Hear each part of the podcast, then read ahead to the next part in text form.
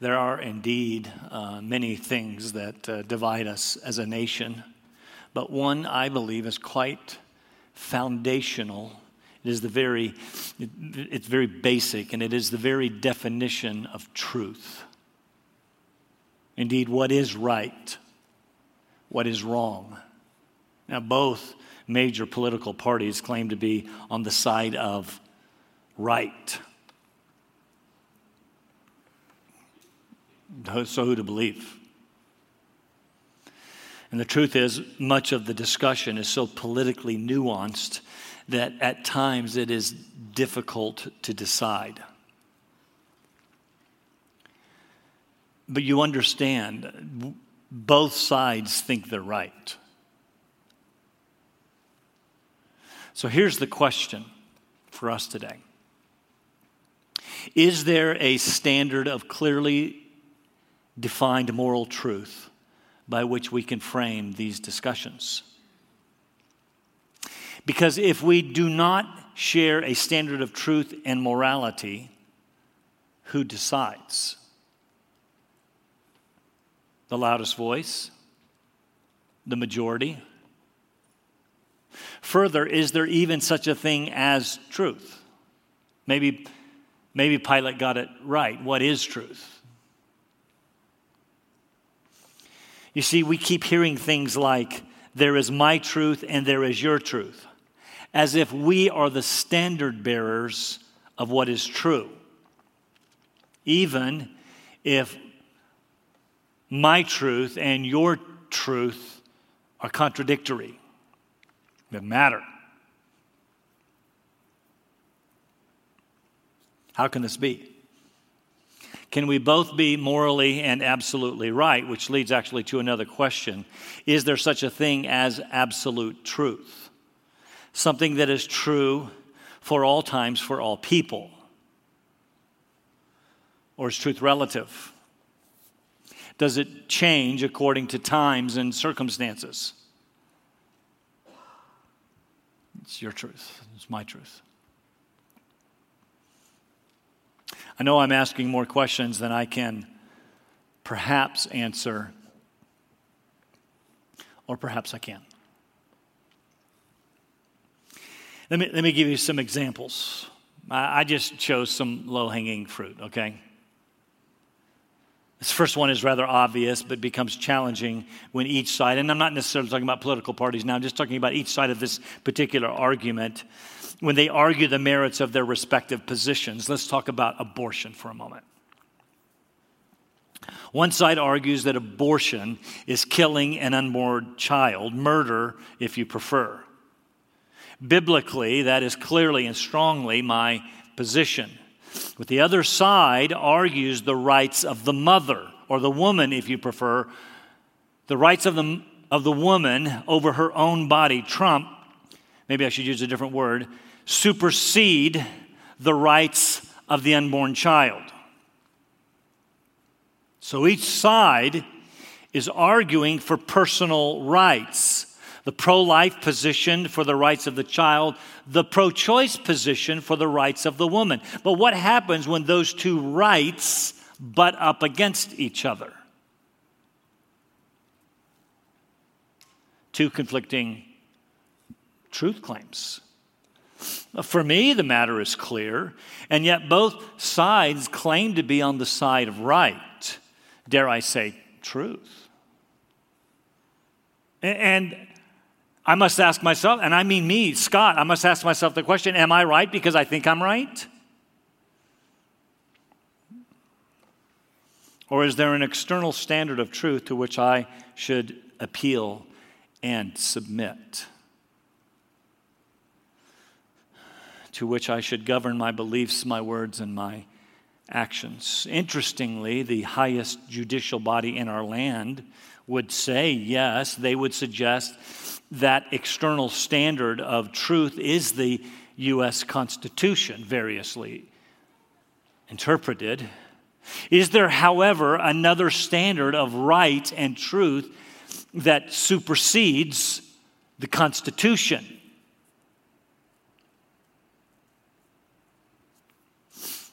You see, before 1973, Abortion in our country was largely considered wrong and therefore against the law. But then, with the landmark Roe v. Wade Supreme Court decision, which what was once considered wrong and illegal was now at least legal, and the morality of that decision has grown somewhat, I suppose, which leads to another question. Listen to this Is something legal in our country of necessity then right and good? True. I'll give you another example adultery. It's defined simply as extramarital sexual relations.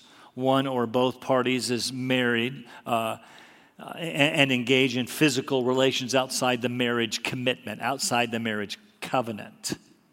Such activity for millenniums was considered morally wrong, and therefore, you may not know this, it was actually considered legally wrong. It was actually uh, considered a very serious crime, subject to severe punishment, death in some cases. no longer. In our country, adultery was once considered grounds for divorce, but now in so called no fault divorces, adultery is no longer even in the discussion. Now, 19 U.S. states still have laws against adultery but most are merely misdemeanors and rarely prosecuted. Here's the question As more in our country decriminalize, that's the word, decriminalize adultery, that is, it's not against the law between two consenting, there's the issue, two consenting adults, does that make adultery morally right? At least neutral. While it may be frowned upon, does it violate any standard of morality? Of course, we could talk about how homosexuality was largely viewed as immoral until recently. Laws allowing same sex marriage have greatly normalized what was formerly wrong. The question is while now, back to that question, while now legal, federally so in all 50 states, is it morally right or is there an external standard to which appeal is made to settle the issue, uh, at least for Christians? Unless, of course, we don't obey the standard. Or variously interpreted. I could go on. I'm not just trying to hit hot buttons. Those, again, were just low hanging fruit. I could certainly talk about any illicit sexual relationship, talk about pornography or pride, or that'll get most of you, drunkenness, self centeredness gets the rest of us, boastfulness, lack of love, etc. Now, I know we're in a church, and I'm sure most of you know where I'm going, whether you agree or not.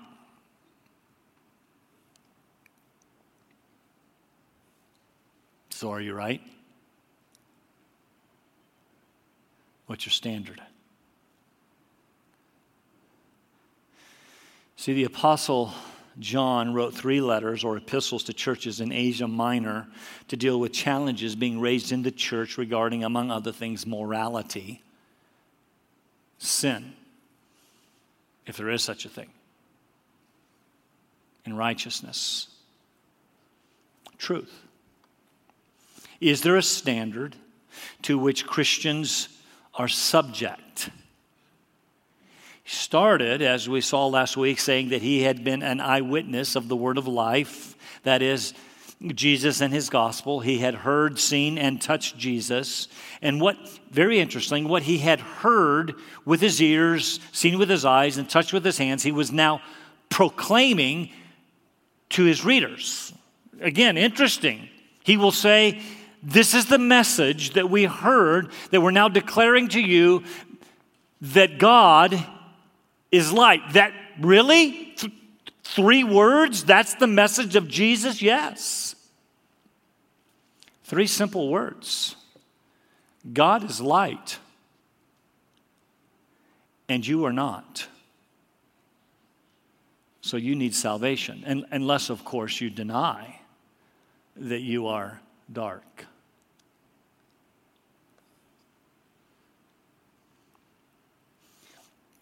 I've suggested the readers were struggling. They're somewhat troubled. There was a group in the church that had separated from the church, claiming uh, that, that they had the truth, in which they denied sin, teaching what was contrary what, to what the church had always taught and believed that, that God is light and people are, are not. So, who was right? Who has the corner on truth? It's the question for today. Read the text with me, 1 John chapter 1, verses 5 to the end of the chapter. This is the message which we have heard from him and announced to you. Here it is God is light, and in him there is no darkness at all. So, with that being the foundation, if we say that we have fellowship with him, that is God who is light, and yet walk in the darkness, we lie and do not practice the truth. But if we walk in the light, as he himself is in the light, we have fellowship with one another, and the blood of Jesus, his son, cleanses us from all sin. If we say that we have no sin, we are deceiving ourselves, and the truth is not in us. Instead, if we confess our sins, he is faithful and righteous to forgive us our sins and to cleanse us from all unrighteousness. If we say that we have not sinned, we make him a liar. It's the ultimate. It's an accusation against God. And his word is not in us. Who has the corner on truth? John says his name is God. This matter of truth has become a big issue, not only in our country, frankly, who is right, but in the Church of Jesus Christ. The question is who is going to regulate what we believe as followers of Jesus, what we practice? Is it going to be the culture or the Bible? And before you answer that too quickly, examine some of your beliefs.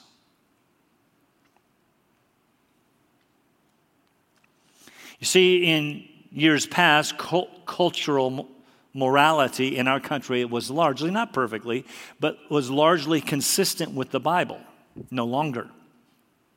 We are now, we are now the ever increasing minority. Minority is becoming smaller. And it's not fun to be in the minority. So, what are we going to do about it? Historically, Christianity has always been on the fringe.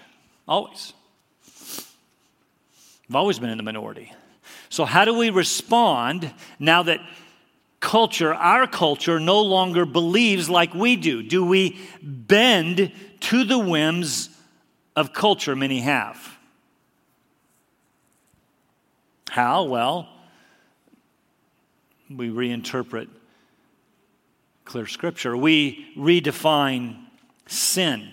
We, we don't actually even use the word sin in our culture anymore. You don't hear that word sin except in this room.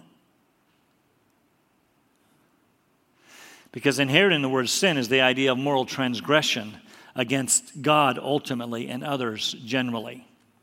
It is a strong word with implications of accountability to God. So we don't use it. So offensive keep it hidden. Use other words. We, we, we now, uh, what used to be sin is now defined as a mistake, a blunder, an error in judgment, or worse, my rights. As if my rights make right.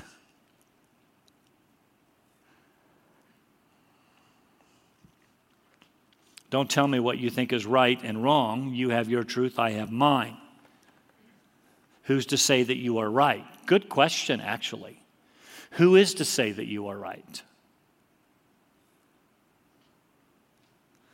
If we hold an objection to certain behaviors, perhaps the ones I listed earlier, we, and call it sin, then we become intolerant, we become judgmental, we become bigoted, we become phobic. The word phobic comes from the Greek word fear. So put any word you want before phobic, and that's what you are.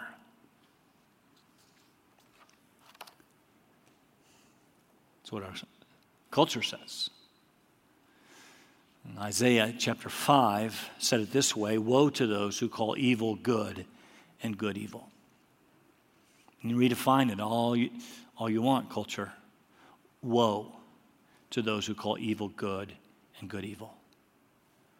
Who substitute darkness for light and light for darkness. And there we see that this light and darkness have, more, have a moral character to it. Who substitute bitter for sweet, sweet for bitter. Paul said it this way in Romans chapter 1 just as they, that is, people generally, did not see fit to acknowledge God, God's the reality of God and his invisible attributes can be clearly seen in all that is made, but n- no, we suppress it. We say we don't believe it. As they did not see fit to acknowledge God any longer, God said, Fine. Gave them over to a depraved mind, a dead mind, a sinful mind, to do those things which are not proper. Being filled with, and this is his list, I could have used this list. It's a little, hits a little more closely to home. Unrighteousness, wickedness, greed, full of envy, murder, strife, deceit, malice, gossip, slanderers. Look at Facebook. Haters of God, insolent, arrogant, boastful,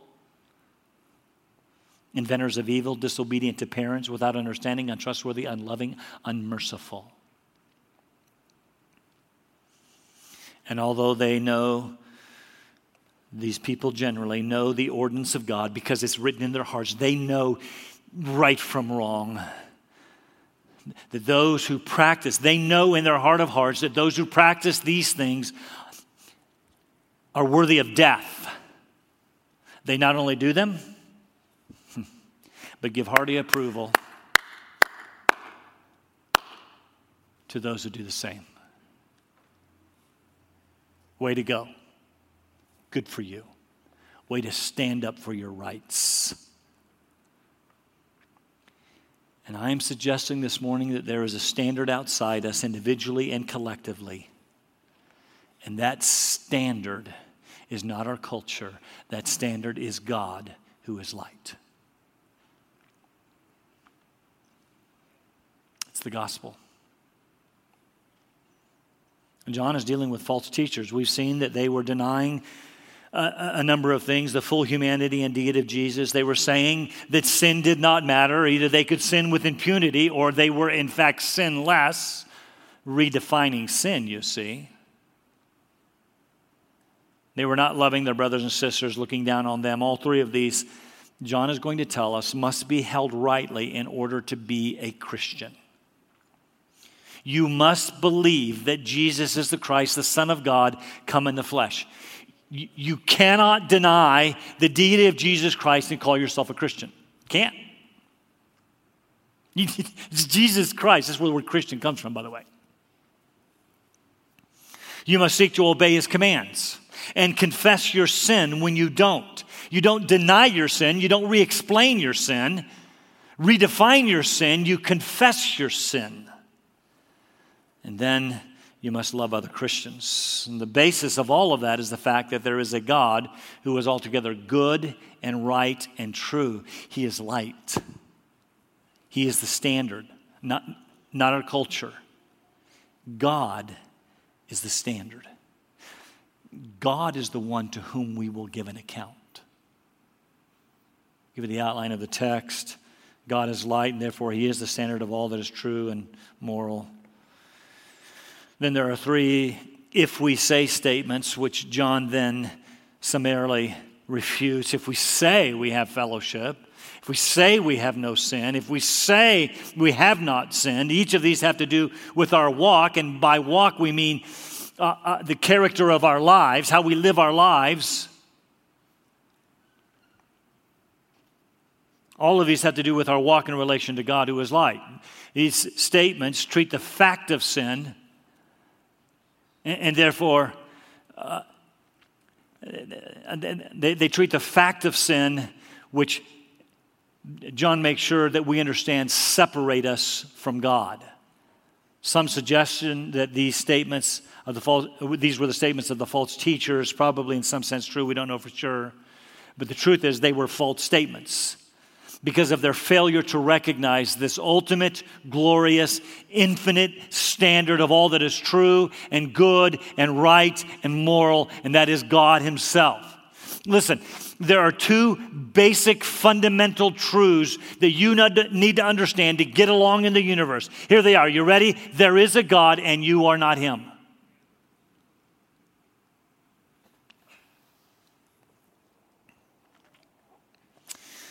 Every once in a while, people will ask the question I've been asked many times Is sin wrong because God said it is wrong, or is it wrong because it just is? In other words, if God didn't say adultery was wrong, would it not be wrong? The question is actually nonsensical. It's a false bifurcation. All that is good and right is because God is all that is good and right. If we could somehow take God out of the equation of his created universe, those things would still be sinful and immoral because they are sinful and immoral, they are evil.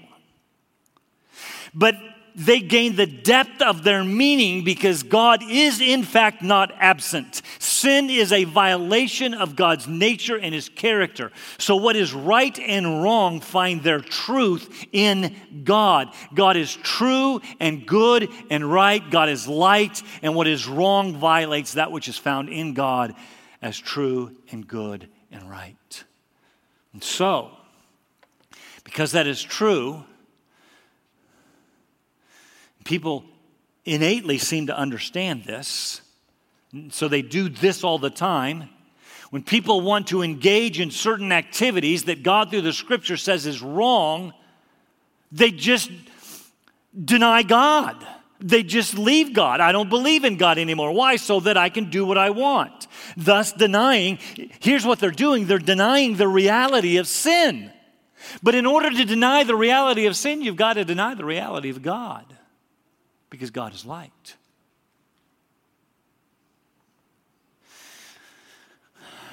I want you to understand what I'm saying. You cannot have a good and right and moral and tr- true truth apart from a God who is all those things perfectly so. John Stott says God's revelation of himself is of perfect purity, and unutterable majesty. Absolute moral perfection. So, to ask, is murder evil only because God says it's evil? To ask that question is actually foolish. Of course, it's wrong. It violates God's character because He and He alone is the source of all life. Is sexual immorality wrong because God says it's wrong? Of course it's wrong because He is our creator and the designer of the marriage relationship, which He intended to be uh, uh, a monogamous covenant. Intended, by the way, to picture the relationship between Christ and his bride, the church, and to violate his good and perfect design is sinful.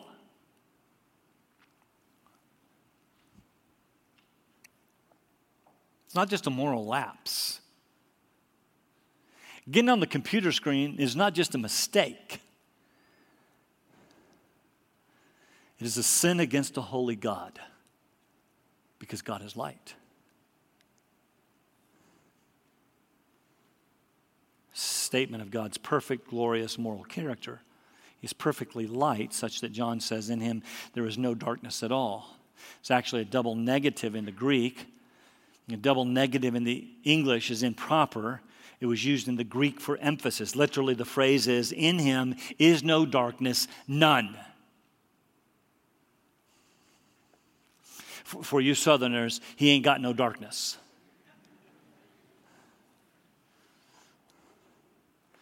Light has as a quality, a necessity, because of its nature, to be seen. Light is visible, right? This is true of God. He has made himself known, first generally in creation. Right? You can look at creation and know that there's a God, unless, of course, you dismiss it or suppress it. The very first thing that God said in Genesis 1 is, Let there be light, because this is most reflective of my character. All creation points to the glory of God and his invisible attributes. And of course, he revealed himself specially in a couple of ways. First, through his word, which is a, a lamp to my feet and a light to my path, you see. It, his word shows me the way to go. And revealed himself most specially and perfectly through his son, the exact radiance of his being. You see? John says over and over in John chapter 1, Jesus was the light. In him was life, and the life was the light of men. The light shines in the darkness, and the darkness did not even comprehend it. Jesus said of himself, I am the light of the world. So, so, so, so listen to me. You can come into the light if you don't remain in darkness, because there's no such thing as twilight. We have a lot of Christians, I think, who live with one foot in each world, thinking they can just kind of tread the twilight, no such thing.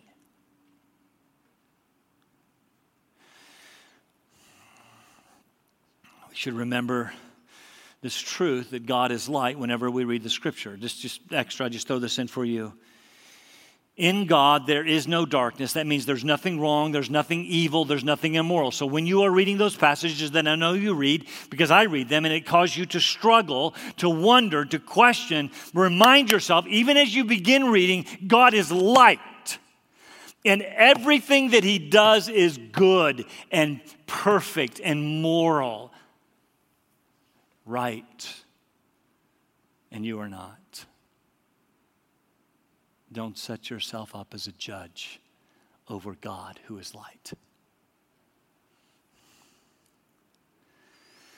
He's light, in him is no darkness at all. I need to move very, very quickly, obviously. I'm got much more to cover. Point two. If we say we have fellowship with him, that is, with God who is light, and, and walk again, as a manner of life, in the darkness, the opposite of light, the opposite of truth, the opposite of good. We, we say that we are in fellowship with light, but walk in darkness. We lie and we do not practice. Literally, we do not do. That's what it says. We do not do truth. Please notice, truth is not just something that we know and even believe, it is something that we do. What we know produces changed ethical behavior. You can't say, I walk in fellowship with God and walk in darkness. You can't.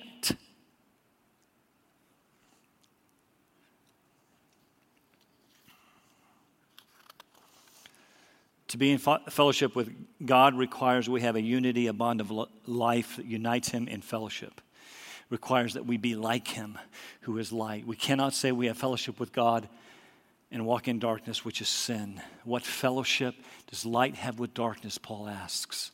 John said it this way in John chapter 3, very important passage. Same author. This is the judgment. The light has come into the world. Men loved the darkness rather than light, for their deeds were evil. For everyone who does evil hates the light and does not come into the light for fear that his deeds will be exposed. They will be seen for what they are. But he who practices truth, notice there's the word again, he who does truth, because truth is an action, comes to the light so that his deeds may be manifest as having been wrought in God. If we say we have fellowship with God and walk in sin as a way of life, John says we're lying, we're not doing the truth. Again, Truth is to be expressed in ethics, in the way that we live our lives. You cannot say, I know the truth, I'm a child of the light, and not live the truth. Don't miss the picture that John is painting. God is light, and so if we are in fellowship with God, we walk in the light. We can see where we're going, you see. But if we are walking in darkness, we, we, we don't know where we're going. We can't see. Here's the point Christianity without morality is an illusion. Instead, verse 7, and uh, I'm going to speed it up. If we walk in the light, in purity and truth and goodness, as He is in the light, two things will happen. First, we will have fellowship with one another. That, that, that kind of catches us by surprise. He just said, if, if you don't have fellowship with God if you walk in darkness, but now he says, if you walk in the light, you'll have fellowship with one another. How can he say that? He says, if you as you draw close to the light, there is this bond of life that we together, as we, as we walk in the light, we will of necessity walk with one another. There will be fellowship between us. I think the implication is if we are walking in truth, there will be common commitments and unity among believers, even among even love among us. John will get to this later. If we say we love God, we will love one another. You see, he's laying the foundation already. We walk in the light, the blood of Jesus cleanses us from all sin. This is the clearest reference in the letter to the death of Jesus as the atonement for our sins. By walking in the light, it is evident that we have been saved, that Jesus' blood cleanses us purifies us from the stain, from the defilement of sin. It's interesting, it's in the present tense, and he's writing to us as Christians, meaning the work of Christ continues to cleanse us as we walk with him in the light. In other words, John indicates at the outset what he will make clear in the next couple of verses we will never reach, you will never reach sinless perfection. We will on occasion sin, but as we walk with Christ, his blood will continue to do his cleansing, purifying work. This is not permission to sin. He's going to talk about that clearly when we get to chapter 3. We will not be perfect, but the overall character of our lives will be doing the truth. Next point, John says, if we say that we have no sin, again, present tense, I don't have any sin. Sound familiar? We are deceiving ourselves.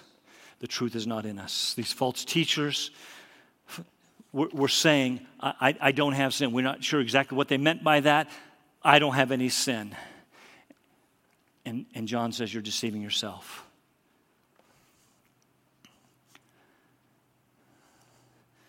What do we do instead? Verse 9 If we say we have no sin, we deceive ourselves, the truth is not in us. Instead, we do not deny sin, but we confess our sins. And when we do, He is faithful and righteous just to forgive us our sins, to cleanse or purify us from all unrighteousness. It's a familiar verse. You've probably quoted it before. It should be a familiar verse. When we sin, again, not giving us permission to sin, but when we sin, we confess. And God is faithful and righteous. Why does God, why does John say that? That God is faithful and righteous to forgive us two very important points. He is faithful to his promise to forgive those who confess their sin. This is the promise found throughout the scripture to include the promise of the new covenant. I will forgive their iniquity and their sin I will remember no more. To forgive your sin means that God will remove the guilt of your sin. But he, but he does more than that. He cleanses you. He doesn't just forgive your sin, He removes this, the stain of your sin as white as the driven snow. Do you understand how important that is? He doesn't just say, I won't hold that against you. He says, You are not guilty. He doesn't just pardon you, He acquits you. Not guilty no sin. He's just because Jesus met the demands of justice when he took your sins in his body on the cross. Your sins have been paid for, and he is just to forgive you in that way. Last point, conclusion. The last, if we say statement, is in verse 10. John expands on this answer in verses 1 and 2, which we'll look at next time. But here he says, If we say that we have not sinned, we commit the ultimate atrocity. We call God a liar. How is that? Because the scripture is clear throughout that there is only one person who has never sinned, and it is not you.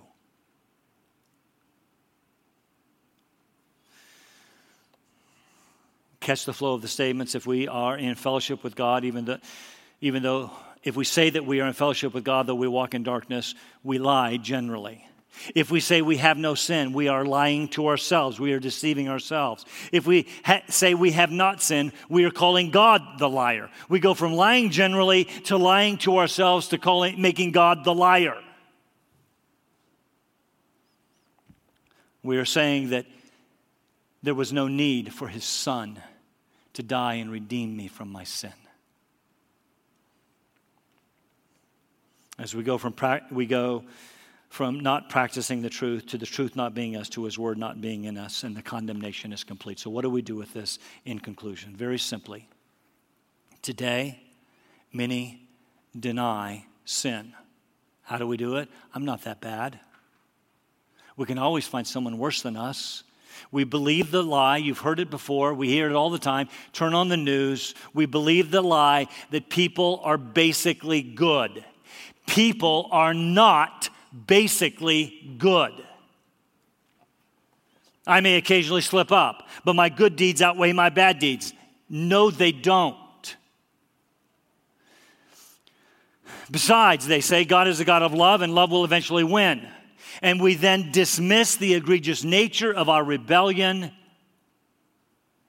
Further, we hear some say something like this I was born right the first time meaning I don't need to be born again. Yes, you do. Not all who wander are lost. Yes, you are. I'm okay, you're okay, we're fine, everything will be all right.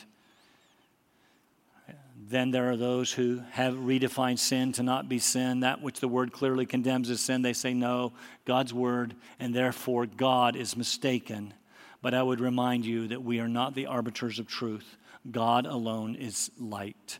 God alone is. It doesn't matter whether we like it, it doesn't matter uh, whether we uh, agree with it.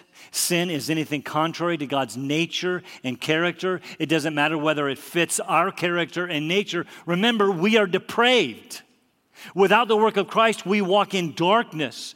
There is an external standard of truth with, to which we must appeal and submit. So do not be surprised when you do that, that you will be in the minority. Christianity, again, historically, has always lived on the fringe. We must not bend to the whims of culture. If you want to be accepted by non Christians,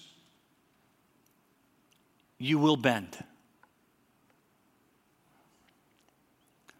So I would simply say to you today if you have never recognized your own sinful condition and your need of a Savior, His name is Jesus, then you are in a most dreadful and deplorable condition. Recognize the depth of your sin. Repent and ask God to forgive you through the work of His Son, and He will forgive you. He will purify you, and He will cleanse you. Do you understand that Christianity is the only religion in the world which clearly defines God as light, humanity as dark and sinful, and beyond hope within ourselves? Every other religion says you do this, hope and salvation can be found within you. No, Christianity says we must take our sins seriously. And having declared us hopeless, Christianity alone provides the remedy for our sin problem. The only way to know sin forgiven and have fellowship with God is not to deny sin, but to confess it and to accept God's remedy through the gift of His Son.